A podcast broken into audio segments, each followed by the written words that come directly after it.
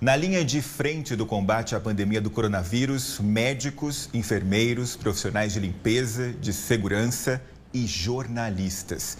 O trabalho de informar durante a crise é serviço essencial e nós tivemos muitos exemplos da importância dessa atividade. Mas em um mundo diferente, o jeito de produzir notícias também mudou.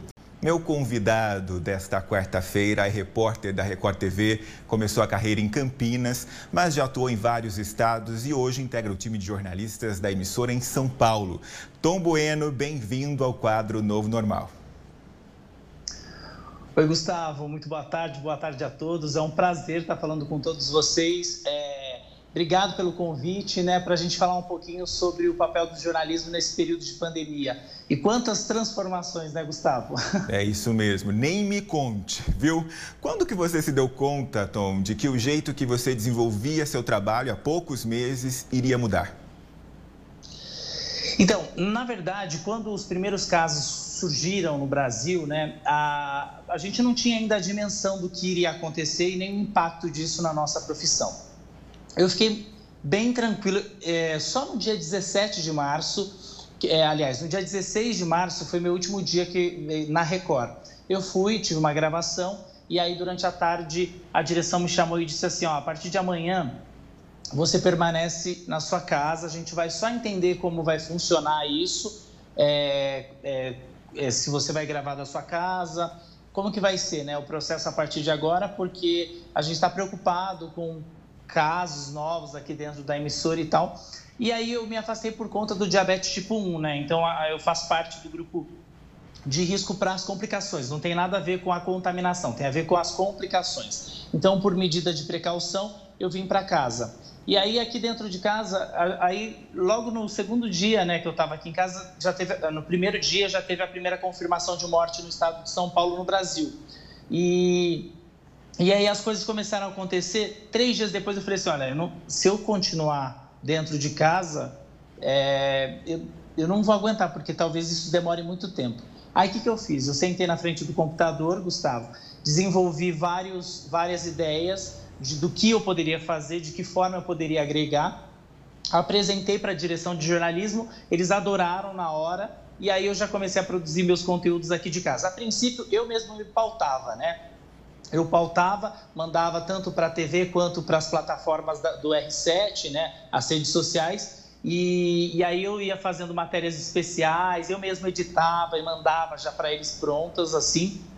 E, e, recentemente eu comecei a fazer o jornalismo diário, que é o Balanço Geral, né? E, e um pouco antes eu estava fazendo já o, o, Domingo Espetacular. Aí o Domingo Espetacular eu gravava, mandava tudo que eu gravava de casa e o Fala Brasil eu editava, mandava. E aí agora no Balanço Geral São Paulo eu gravo, mando já praticamente esqueletado toda a matéria, aí o editor só vai lá e monta, já mando decupado tudo. É, tá sendo um baita desafio todos os dias. Ô Tom, a gente está vendo agora nesse momento uma cena em que você está praticamente dentro do guarda-roupa para gravar o chamado off, que a gente fala, que é o áudio né, de uma reportagem.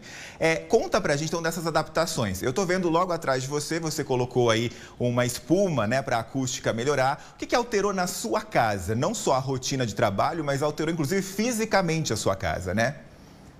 Alterou, alterou bastante e eu fui percebendo isso com o passar do tempo, né? O é, que, que acontece? É, eles me mandaram alguns equipamentos e só que, como a minha casa é, tem um certo ruído de eco, tava tendo, eu estava tendo problema na hora de gravar o eco, porque parecia mesmo que eu estava gravando em um ambiente muito espaçoso. Aí o que, que, eu, que, que eu fiz? eu comecei a fazer testes em casa e aí dentro do, do guarda-roupas eu consegui espalhar a roupa para cada lado e eu entrei e eu percebi que ali formava uma acústica, né? E aí a qualidade do, do áudio melhorava. Aí eu comecei a gravar os áudios, aí não, não, tive problema nenhum, porque assim, nem eles criticavam, tá? Não tinha problema nenhum de mandar o áudio do jeito que eu mandava. É, mas por, por uma questão minha mesmo, de qualidade, eu quis aperfeiçoar. E aí, o dentro do guarda-roupas foi uma alternativa que deu muito certo. E aí, agora, né, com o passar do tempo, quase três meses em casa, eu conversando com um amigo, Leandro Santini, que trabalha comigo, é, é, era meu chefe no Domingo Show, eu falei para ele, meu, eu precisava colocar é, alguma acústica no meu quarto de hóspedes e tal. Ele foi, ele comprou esse essa essa espuma que é usada para nos estúdios, né? E aí eu colei aqui, eu estou montando um estúdio, uma ilha de edição, tudo aqui no quarto. Sim, a gente sabe Agora. que, ô Tom, a gente sabe que fazer tudo de casa tem o lado bom e o lado ruim, né? Porque você está num ambiente confortável, pode ficar de pijama o dia inteiro se quiser, porém, tudo pode acontecer e a gente tem um exemplo disso. Roda aí para a gente ver o que aconteceu. Ele conseguiu fazer os exames que constataram o Covid-19. A gente viu na cena, pode até repetir sua imagem agora aqui pra gente. É, o Tom estava gravando a passagem, e passagem, você que não está acostumado com o jargão aí de jornalismo, é quando o repórter aparece na tela. Ele estava fazendo essa gravação, de repente um convidado ali especial apareceu. Aí, ó, tá vendo? A gente está vendo a cena de novo, o Tom está lá falando dos casos de Covid e um, um visitante apareceu no meio da passagem. Acontece, não tem jeito. Acontece o tempo todo, na verdade, né? Hoje, nesse momento, ela foi para a creche, porque aí eu, eu me organizei para mandá-la para a creche, para ela ficar lá com os cachorrinhos e eu ter um pouco mais de liberdade também quando eu estiver fazendo um ao vivo, por exemplo, porque se ela estivesse aqui, ela não, ela estaria aqui do meu lado, ela não ia deixar eu fazer esse ao vivo. Então, é, o tempo todo ela aparece em cena e não tem o que fazer, né? Porque você está dentro do seu ambiente, né? De casa. E, e aí é, é olhar, é revisar, se tiver algum problema eu refaço. Mas é assim, é, é a Amora no caso, né, a minha cachorra, é o, a obra do vizinho de cima, então o tempo todo tem algum contratempo, né? Então acaba que a gente vai se, se, se adaptando. Esses dias mesmo eu estava fazendo uma entrevista, é, uma matéria do Domingo Espetacular, e eu estava falando com um personagem espanhol. E assim, eu nem falo tão bem espanhol, né? Eu, é um portunhol ali. E, e aí eu tava falando com o entrevistado, a minha sorte que ele era super tranquilo. Começou uma furadeira do lado da minha parede e era um barulho que não dava para passar. E aí eu tive que pedir para ele, a gente ficou esperando 23 minutos até a furadeira parar. Caramba, é bastante tempo, a gente sabe, né? Para produzir, para fazer TV, a gente tem que ser ágil. Outra coisa, então, a gente sabe, você é um repórter, um repórter conhecido nacionalmente e não é, não é estranho quando a gente ouve assim: lugar de repórter é na rua. Você tem sentido bastante falta desse contato, desse olho no olho, de sentir o clima de uma entrevista? Qual que é a principal diferença no resultado do material que você produz? Não ter essa percepção do local. Olha, é, eu, eu, quem me conhece e conhece meu trabalho sabe que eu sou um cara é, de contato físico, né? E eu acho que o jornalismo, é, o jornalista precisa desse contato físico, desse olho no olho, né? É, confesso que quando eu decidi propor isso, eu fiquei um pouco inseguro em relação a, a não ter essa sensibilidade de lugar, né? Porque isso também ajuda a gente a contar histórias. Mas diante de toda a situação e com o avanço da tecnologia, também abriu um novo caminho. E, e é por, esse, por essa perspectiva que eu olho, né? É, eu acredito assim, eu não tenho olho no olho, mas a tecnologia me proporciona isso. Então, quando eu estou conversando com um, um entrevistado, por vídeo, eu estou conseguindo enxergá-lo. E por incrível que pareça, eu estou conseguindo desenvolver dentro de mim uma sensibilidade para entender o ambiente do entrevistado, porque é sempre assim, né? Eu entro no ambiente do entrevistado, mas o ambiente, o entrevistado nunca entra no meu ambiente. Então teve essa troca também, né? Porque o, o entrevistado acaba é, ficando mais é, tranquilo em relação à gravação, por exemplo. Não tem o, uma câmera gigante no rosto dele, não tem outras pessoas se movimentando e criando aquela é, situação que quando a gente vai gravar uma entrevista pessoalmente acontece, né? Sim. E às vezes o, o, personagem fica, o entrevistado fica um pouco é, acuado, com vergonha e tudo mais. Como as pessoas já estão acostumadas, ó, nesse momento tocaram a campainha, nem sei quem é, é mas é o que acontece. Por favor, Enfim. não atenda agora, Tom. Não vou atender. Porque antes agora. em TV só acontecia quando o entrevistado não desligava o celular, tocava lá, né, um apito, uma mensagem. Agora acontece o tempo todo e sem parar e com justificativa, porque as pessoas estão em casa, né?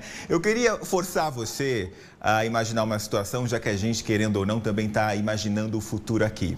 Quando for possível o seu retorno às ruas, você já pensou em qual será a reportagem que você gostaria de fazer? Você acredita que eu não parei para pensar? É o momento, Tom, vamos lá. eu vou forçar.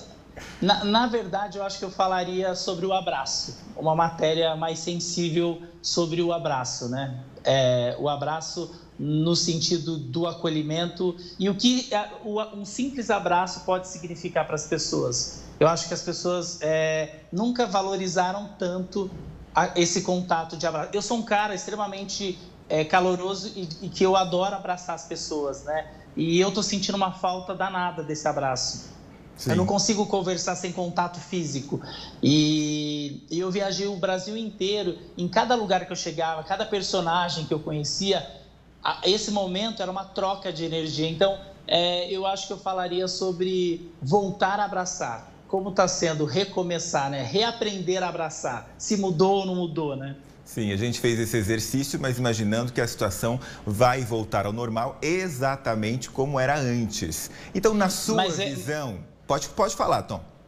Não, é porque, na verdade, assim, é... eu, eu penso isso para muito tempo, tá? Porque eu acredito, na minha concepção, que o, o novo normal é o que a gente está vivendo hoje, né? E que as coisas não vão ser como antes. Aquele normal talvez não exista mais. E a gente vai ter que se reaprender, é, reaprender, né? Se, se readaptar à nova realidade. Talvez esse abraço demore mais um ano, dois anos, até uma hora que a gente tiver de fato algo que, com, é, que elimine o vírus, né? Que nos proteja 100% do vírus. Agora, eu, eu, não sei se isso vai ser daqui alguns meses. Eu acredito que ainda não. Eu acho que a gente vai continuar tendo os nossos cuidados aí é, em, em relação ao distanciamento social. É curioso, né? Como sempre uma situação extrema como essa agrade e desagrada. É claro que é uma tragédia do ponto de vista né, da saúde pública, das mortes, da dor dessas famílias, mas tem gente que odeia esse contato e está comemorando.